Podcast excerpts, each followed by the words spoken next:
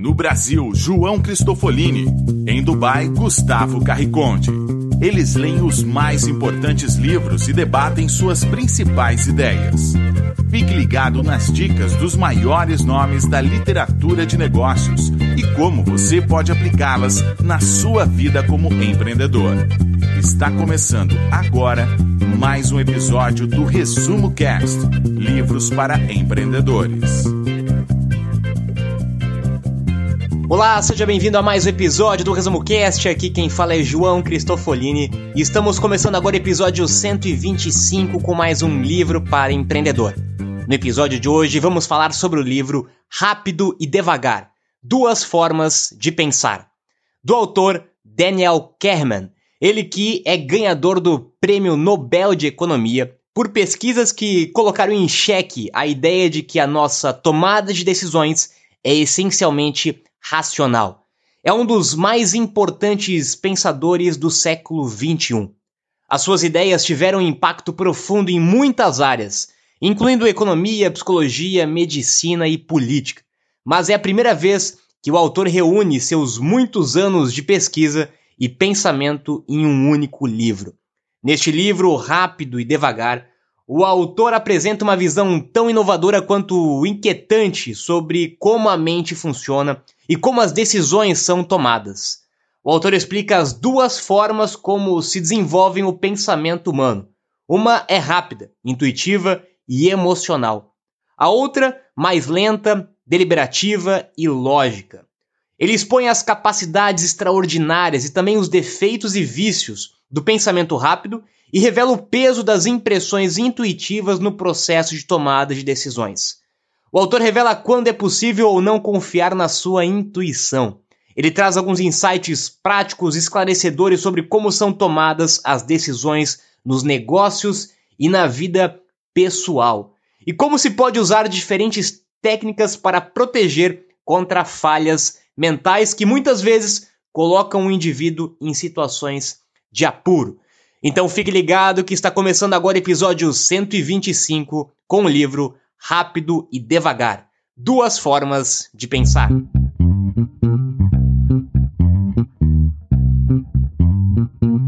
Olá, eu sou Gustavo Carriconde sejam bem-vindos ao Resumo Cast número 125 sobre o best-sellers de Daniel Kahneman, Pensamento Rápido e Devagar.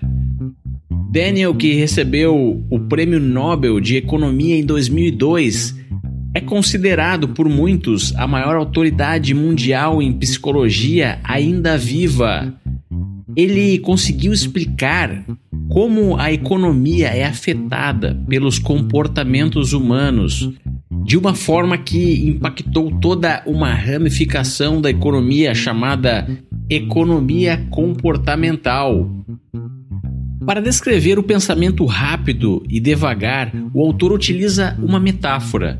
Ele fala sobre dois sistemas: o sistema 1, que é responsável pelo pensamento rápido, e o sistema 2, que é responsável pelo pensamento lento ou devagar. O sistema 1 fornece sugestões às pessoas. Ele é baseado no cérebro reptiliano, que nos protege do perigo e decide rapidamente se é necessário fugir ou lutar. Mas apesar da extrema rapidez de decisão, a taxa de acerto do sistema 1 só é grande quando a pessoa já foi exposta a experiências e vivências práticas. O sistema 2 é mais lento e baseado na parte mais sofisticada do nosso cérebro, o neocórtex, ou cérebro pré-frontal. É como se fosse um computador capaz de resolver problemas complexos mas com a desvantagem de ser mais lento. Os dois sistemas funcionam em conjunto. Quando tomamos decisões sobre as coisas, o primeiro filtro, assim por dizer, é o sistema 1. Se ele é capaz de decidir, ele estará no controle. Pense em um reflexo. Você não para e começa a analisar quando uma bola está vindo na direção da sua cabeça. Você simplesmente desvia. Isso é o sistema 1, é um reflexo. Agora, quando a situação requer maior elaboração, o sistema 1 passa a tarefa para o sistema 2. Um problema complexo de matemática que você nunca viu antes não pode ser resolvido por reflexo.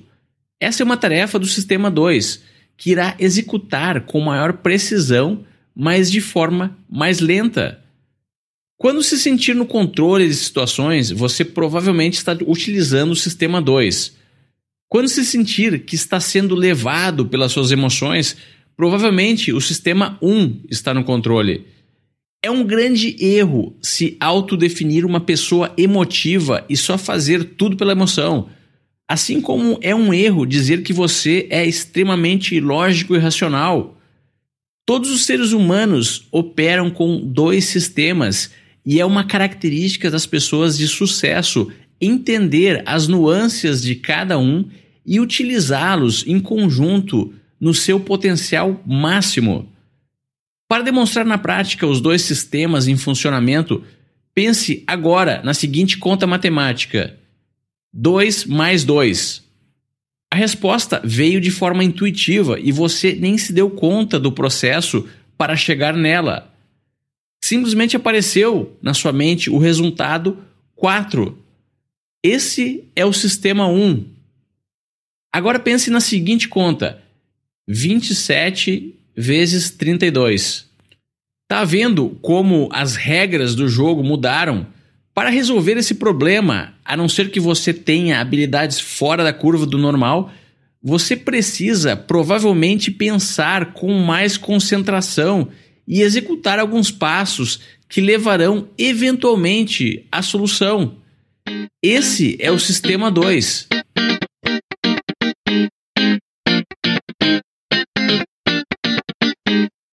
O sistema intuitivo é rápido e produz respostas quase que instantâneas. Já o segundo sistema, ele é programado para pensar, para analisar, para avaliar, para ter uma visão mais crítica antes de chegar a alguma resposta.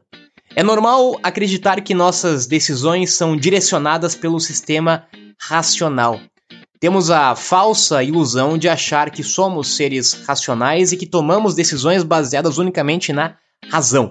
Mas a verdade é que o sistema intuitivo, que é praticamente involuntário, é a base para a maioria das nossas decisões, mesmo aquelas que tomamos achando que estamos utilizando apenas o sistema racional. O sistema intuitivo, o sistema rápido, o sistema 1 que o autor usa no seu livro é o pensamento involuntário. São atividades que funcionam de forma automática, como, por exemplo, você andar, você respirar, você piscar os olhos, ou você dirigir já no piloto automático, no mesmo caminho que você sempre faz para sua casa. E já o sistema 2, o sistema racional, que é devagar, que é lento, ele precisa da sua total atenção para realizar aquela tarefa. Ele precisa ser chamado, ele precisa ser acionado para que você consiga agir baseado no sistema racional. O Gustavo deu exemplo de um cálculo que você já tem a resposta automaticamente e um cálculo onde você precisa acionar a sua, o seu sistema racional para conseguir chegar em alguma resposta. Agora, como que ambos os sistemas afetam as nossas decisões? Em diversas situações na nossa vida, os sistemas trabalham em conjuntos. As nossas decisões têm um pouco do sistema 1 e um pouco do sistema 2. O sistema 1 ele te dá sinais, ele te dá impressões, ele te dá sentimentos, ele te dá intuições baseadas nas ideias e crenças formuladas pelo sistema 2. E quando o sistema 1 não consegue resolver um problema, ele chama o sistema 2 para ajudar. Então, por que é importante saber a diferença entre os dois sistemas? Muitas vezes o sistema 1 ele pode chegar a conclusões precipitadas, podendo cometer erros em muitas situações da sua vida.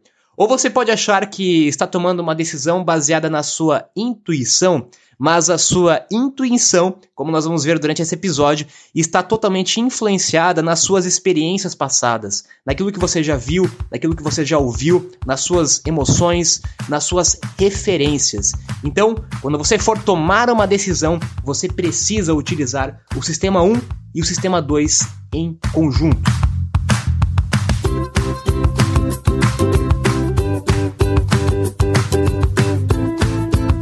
Nossos hábitos, crenças e modelos mentais são muito influenciados pelo sistema 1 e 2.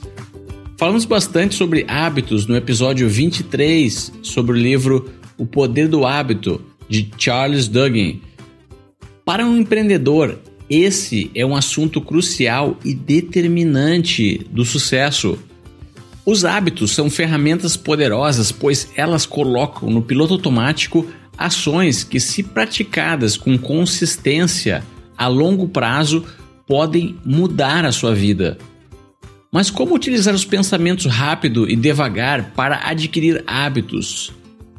Como fazer uma caminhada de 30 minutos por dia, acordar uma hora mais cedo para tornar o seu dia mais produtivo ou meditar 15 minutos por dia para lhe trazer maior clareza mental. Bem, a tarefa não é fácil. É preciso inicialmente utilizar disciplina para ignorar o sistema 1 que de maneira geral sempre rejeita o que ele não está acostumado. Ele toma decisões rápidas e sempre tenta lhe manter na zona de conforto. Já o sistema 2 é mais fácil de ser convencido, pois ele é lógico e irá analisar os benefícios do novo hábito. Sair da zona de conforto e fazer algo que não estamos acostumados pode parecer difícil, mas depois de certo tempo, ou uma certa quantidade de tentativas, o hábito é entendido pelos dois sistemas e passa a ser executado sem esforço. Mas tome cuidado, pois essa mesma lógica também é responsável pela criação de hábitos negativos. Então a lição que fica é que muitas vezes para modificar hábitos ou criar hábitos novos é preciso passar por aquele sentimento de estar fazendo algo que você não gosta. Muitas pessoas associam erroneamente que só fazer o que você gosta é o que lhe trará felicidade. Mas para contrariar o sistema 1, é preciso que você supere esse pensamento limitante.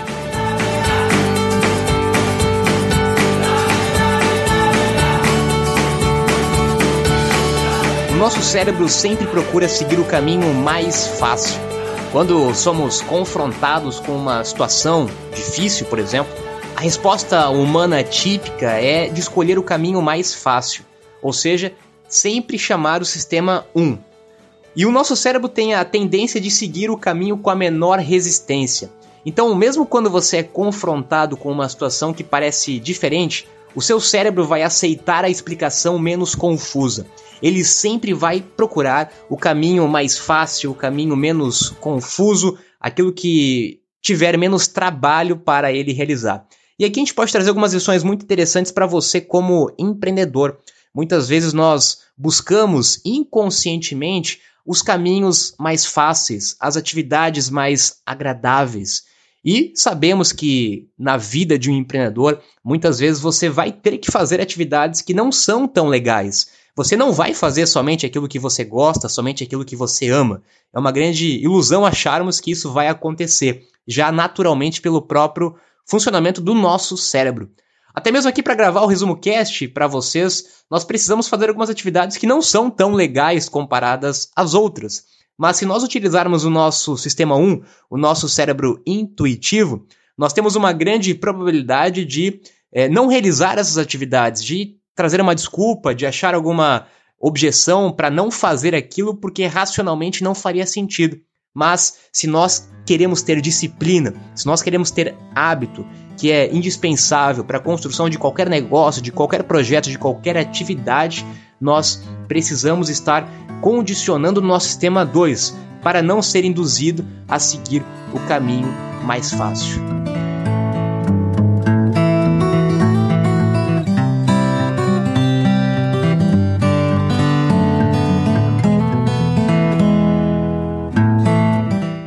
Agora vamos falar sobre um fenômeno que é muito conhecido, está presente principalmente em marketing e em negociações nos dias de hoje: a ancoragem, que nada mais é do que fazer estimativas baseadas em um número ou patamar que foi previamente sugerido por alguém. Se eu lhe disser que o valor de um determinado livro é 500 reais, O seu sistema 1 intuitivamente irá achar caro, pois irá comparar com o preço médio de outros livros que podem ser bem mais baixos. Mas se você realmente estiver interessado no conteúdo daquele livro, o sistema 1 passa a bola para o sistema 2 e agora você irá tentar achar evidências lógicas que façam com que os 500 reais possam valer a pena.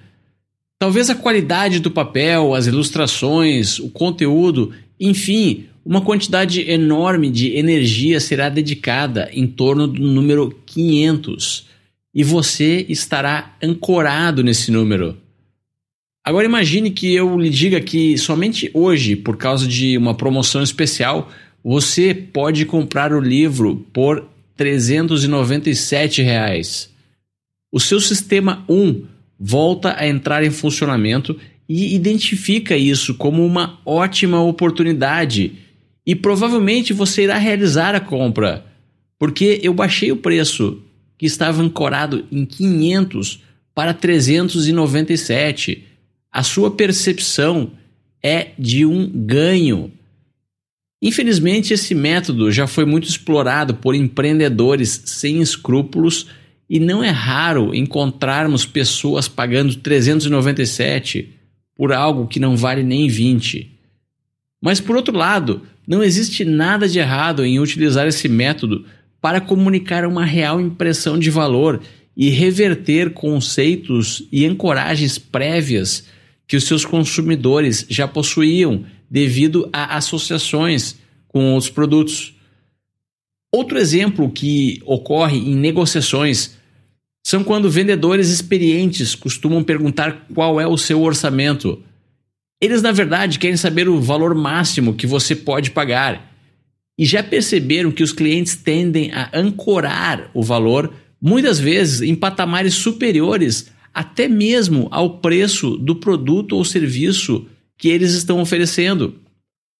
Então, a partir do momento que você ancora o seu orçamento máximo, todas as demais negociações irão girar em torno daquele patamar. A partir de agora, tenha isso em mente e considere a opção de não entregar essa informação ou iniciar uma ancoragem de um orçamento mais baixo do que realmente ele é. Outra dica é quando você se depara com uma negociação onde a outra parte faz uma ancoragem inicial muito baixa ou muito alta. Nesses casos, o autor recomenda encerrar as negociações e reiniciar em uma outra ocasião, pois dessa forma existe a opção de ancoragem em um patamar diferente. A pior coisa que pode ser feita é insistir na negociação, pois a ancoragem inicial é muito poderosa e dificilmente consegue ser neutralizada. O autor ganhou o prêmio Nobel em Economia pela teoria da perspectiva. Essa teoria desafiou o antigo conceito chamado valor do dinheiro, sustentado por muitos economistas durante bastante tempo. E a teoria da perspectiva afirma, entre outras coisas, que ninguém gosta de perder dinheiro. Graças ao sistema 1, o nosso sistema intuitivo de resposta, o medo de perder dinheiro supera a satisfação de ganhar dinheiro praticamente todas as vezes. Isso induz a nossa mente a deixar passar grandes oportunidades porque somos contrários à perspectiva da perda. E é muito interessante entendermos essa teoria, tanto como empreendedor que está vendendo um produto, um serviço para algum cliente, tanto como investidor, para você entender é, quando você está investindo em alguma coisa, ou até mesmo quando você está buscando investimento, para você entender a mentalidade de grande parte dos investidores que tem medo de perder dinheiro.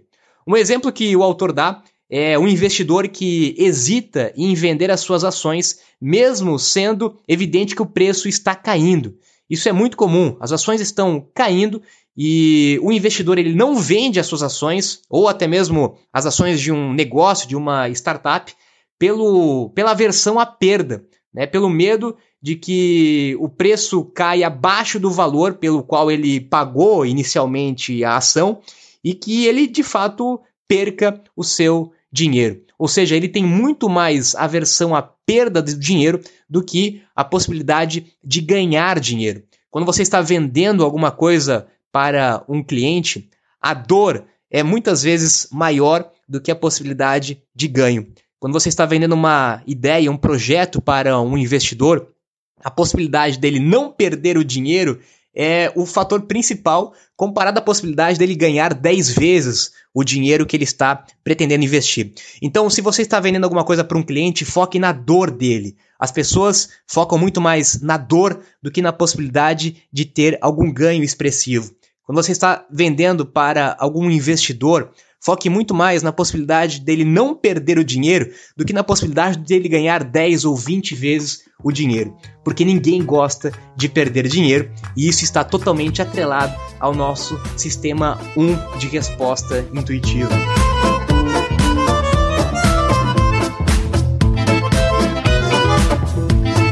Agora vamos falar de intuição.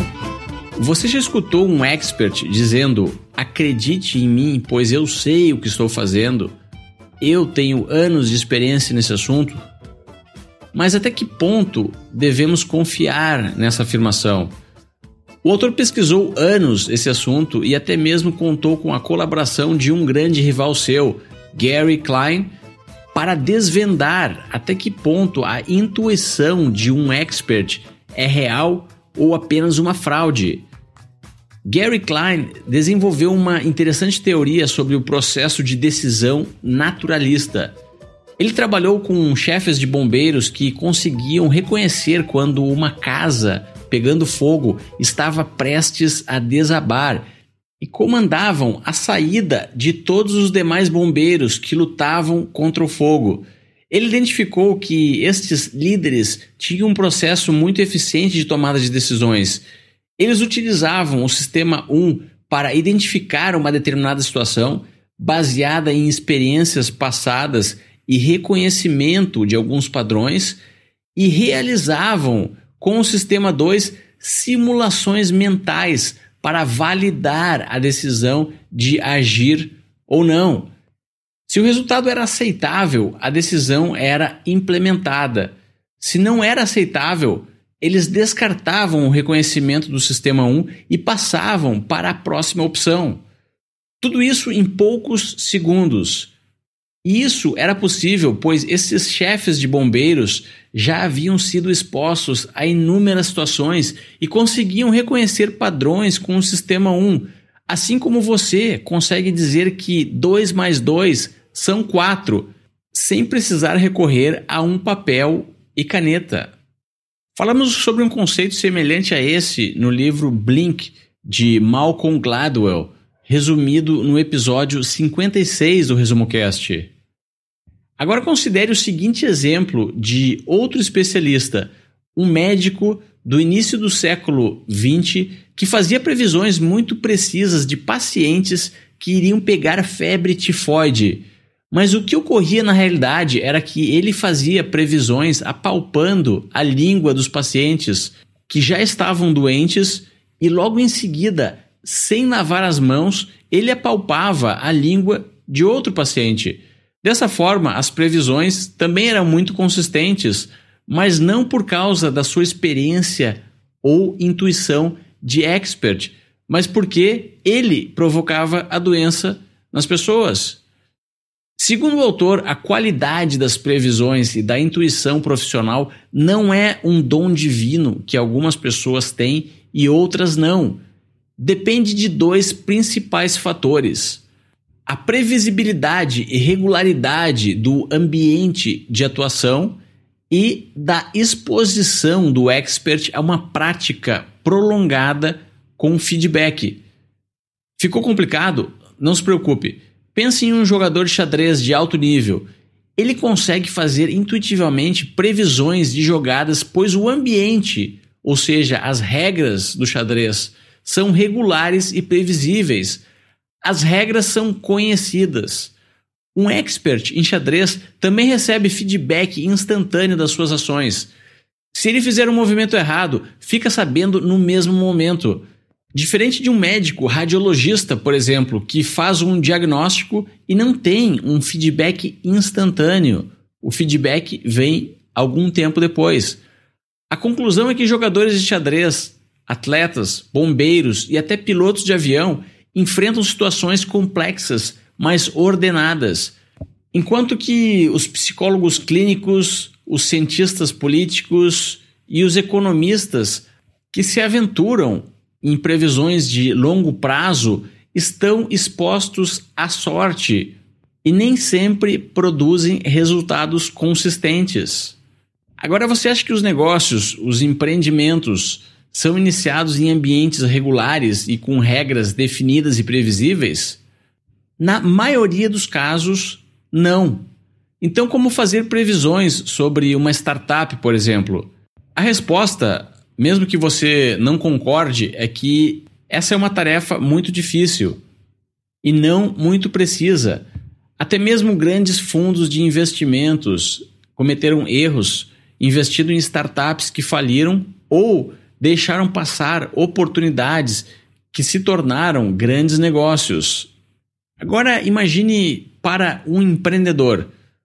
Como prever qual o melhor produto ou serviço que irá resolver o problema do seu cliente? Parece absurdo, mas muitos empreendedores de sucesso acham que realmente possuem esse dom de prever isso a dica aqui é voltar-se para o seu cliente, conversar com ele, criar versões experimentais do seu produto ou serviço, testar, medir, aprender e aperfeiçoar as suas soluções. Isso nada mais é do que reduzir o ciclo de feedback.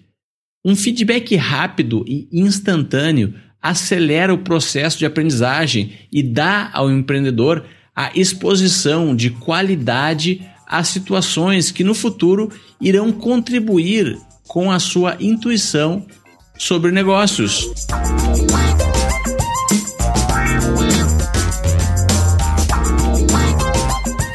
Nossa intuição deve ter uma base sólida. Não há dúvida nenhuma de que muitas vezes nós vamos utilizar a nossa intuição para começar um negócio, para escolher algum caminho estratégico do seu negócio, Afinal, nem tudo é previsível, nem tudo é racional. Não temos respostas e explicações racionais para muitas das coisas que acontecem, principalmente no mundo dos negócios ou até mesmo na nossa vida. Então, e muitas vezes, nós vamos utilizar a intuição. O problema que o autor nos traz é que muitas vezes nós podemos confundir o que realmente é a intuição com histórias e ilusões que nós mesmos criamos para justificar alguma tomada de decisão ou para justificar algum erro, algum fracasso no seu negócio. Por exemplo, você pode criar uma história internamente, alimentar essa história é, internamente, e isso ser uma grande ilusão e não ter nenhuma relação com a sua intuição, mas você acha que isso é a intuição que você está pensando, ou seja, você praticamente moldou a sua intuição. É, e uma das formas que você pode ter a sua intuição mais é, precisa que o autor defende é principalmente pelas experiências práticas. Quanto mais experiência você tem em alguma área, mais base real você tem para tomar alguma decisão baseada na intuição, porque você já criou um repertório de experiências passadas é, sobre aquele assunto, sobre aquela área. Do contrário, você corre um grande risco de estar criando uma história, uma ilusão para justificar a sua intuição e certamente ter grandes problemas nesse sentido. A gente também tem que cuidar porque muitas vezes a nossa mente está condicionada a ser sempre otimista, mesmo quando não há garantias de bons resultados no futuro. Isso, de novo, é muito comum para nós empreendedores. Nós, por natureza, o empreendedor tem sempre a visão otimista de que as coisas vão dar certo, que vão acontecer como ele está é, prevendo. Mas quando nós tomamos uma atitude arriscada, nós podemos ainda assim demonstrar confiança por causa do nosso otimismo equivocado. E isso, logicamente, que atrapalha a nossa habilidade racional de calcular os riscos, é, que nós até mesmo aprendemos com os erros passados ou com os conselhos de especialistas da área. Então, dois grandes riscos no processo de intuição. Você está otimista demais e negligenciar os fatos e você criar uma ilusão interna, uma história interna que, de novo, afaste os fatos concretos nesse sentido. Muitas vezes você pode ouvir conselhos de mentores, de pessoas mais experientes no seu, no seu negócio, na sua área, mas você está com uma cabeça tão fechada, é, está com otimismo, na verdade, de forma prejudicial ao seu negócio, que você não ouve conselhos de outras pessoas e você acha que deve seguir unicamente a sua intuição. Isso é um grande perigo, um grande risco, principalmente para quem está começando um negócio. As influências externas também podem impactar diretamente as nossas decisões, as nossas escolhas e também pode influenciar a nossa intuição. Logicamente que as influências que nós temos externamente, as pessoas que convivem com nós, aquilo que nós vemos, ouvimos, lemos, ajuda ou pode ajudar ou pode atrapalhar a nossa intuição. As influências externas, assim como a experiência prática, têm é, uma relação muito forte com a nossa intuição. E as nossas emoções também podem influenciar a nossa decisão e a nossa intuição. Quando nós estamos com medo, quando nós estamos com um sentimento de arrependimento por alguma coisa que nós é, não fizemos, de novo, a nossa intuição pode ser prejudicada pelas emoções. Ou seja, a conclusão que nós tiramos nesse sentido, que você tem que cuidar da sua intuição. A sua intuição está baseada nas suas experiências passadas, está baseada nas suas relações é, externas, está baseada na sua emoção e você tem que cuidar como empreendedor quando está começando um negócio para não basear suas decisões unicamente na intuição, unicamente na sua visão otimista de que tudo vai dar certo, de que tudo vai acontecer como você está prevendo, porque isso pode ser uma grande ilusão que você está criando para você mesmo. Então, não se afaste dos dados, da realidade, não se afaste de conselhos de pessoas que tiveram experiências é, em outras áreas nesse sentido. Logicamente, você não deve é, negar a sua intuição. Se negássemos completamente nossa intuição, talvez muitos negócios não existiriam. Mas, de novo, o equilíbrio entre a intuição e a razão podem ser a chave para o sucesso do seu negócio.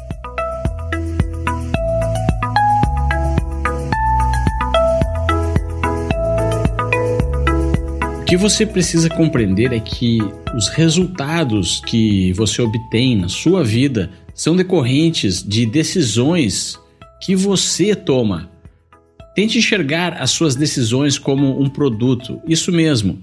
Assim como em uma fábrica, pense que as suas decisões saem de uma máquina. Dessa forma, fica claro que se o objetivo é alterar o produto final, é preciso compreender e ajustar a máquina que produz ele. Espero que tenham gostado do resumo cast de hoje. E agora eu me despeço aqui de Dubai. Tenham todos uma ótima semana e até o próximo episódio.